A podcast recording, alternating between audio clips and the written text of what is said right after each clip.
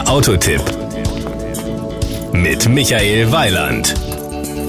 Wenn man bisher den Namen Orlando hörte, dachte man in der Regel an die gleichnamige Stadt in Florida und natürlich an das berühmte Disney World Resort. Dass ein großer Autohersteller seinem neuen Auto nun auch diesen Namen gegeben hat, macht durchaus Sinn, wie Ray Husetovic, Pressesprecher von Chevrolet in Deutschland, erklärt um auf Ihre Einführung zurückzukommen, wir haben sehr viel gemein mit der Stadt Orlando, nämlich wir sprechen die gleiche Zielgruppe an. Die Stadt Orlando spricht die Familien genauso an wie unser neuer Family Van, der Chevrolet Orlando. Erfreulicherweise haben es die Amerikaner aber geschafft, Design, Qualität und Funktionalität zu verbinden. Der Chevrolet Orlando ist ein Family Van, aber im Gegensatz zu seinem Mitbewerber zeichnet er sich durch ein sehr schönes, auch markantes Design aus. Wir möchten mit dem Fahrzeug ganz klar den Vater ansprechen, der sich nicht dafür schämen muss, einen Family Van zu fahren. In der Tat hat man beim Orlando auf allzu viele fließende Linien verzichtet. Im Gegenteil.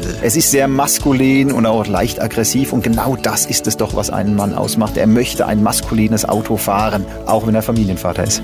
Platz bietet der Orlando übrigens in Hülle und Fülle und nicht nur für Kleinkinder. Absolut, auch erwachsene Kinder haben sogar in der dritten Sitzreihe Platz. Wir bieten als Basis gleich sieben Sitze in diesem Fahrzeug an und natürlich in allen Modellvarianten werden Sie unser Versprechen wiederfinden. Gute Qualität zu einem vernünftigen Preis. Und auch diejenigen Familienväter, die freiwillig oder sanft überredet ein bekanntes Möbelhaus aus Schweden aufsuchen müssen, können entspannt dorthin fahren.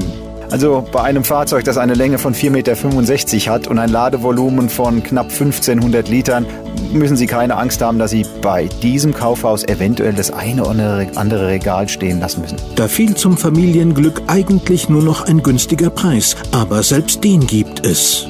Der Chevrolet beginnt bei 18.990 Euro. Da haben Sie ein sehr vernünftiges Auto, das natürlich alle Sicherheitsfeatures beinhaltet, wie serienmäßig ESP, die Airbags, alles, was Sie sich von einem Fahrzeug wünschen. Hinzu kommt natürlich auch, dass Sie elektrische Fensterheber haben, also auf, auf Luxus nicht verzichten müssen, beziehungsweise auf Komfort. Und wenn Sie noch weitere 800 Euro investieren, haben Sie auch eine manuelle Klimaanlage und mehr braucht es nicht bei diesem Fahrzeug und Sie sind damit noch deutlich unter 20.000 Euro. Und eines ist sicher, am Orlando haben Sie länger Spaß als an Disney World.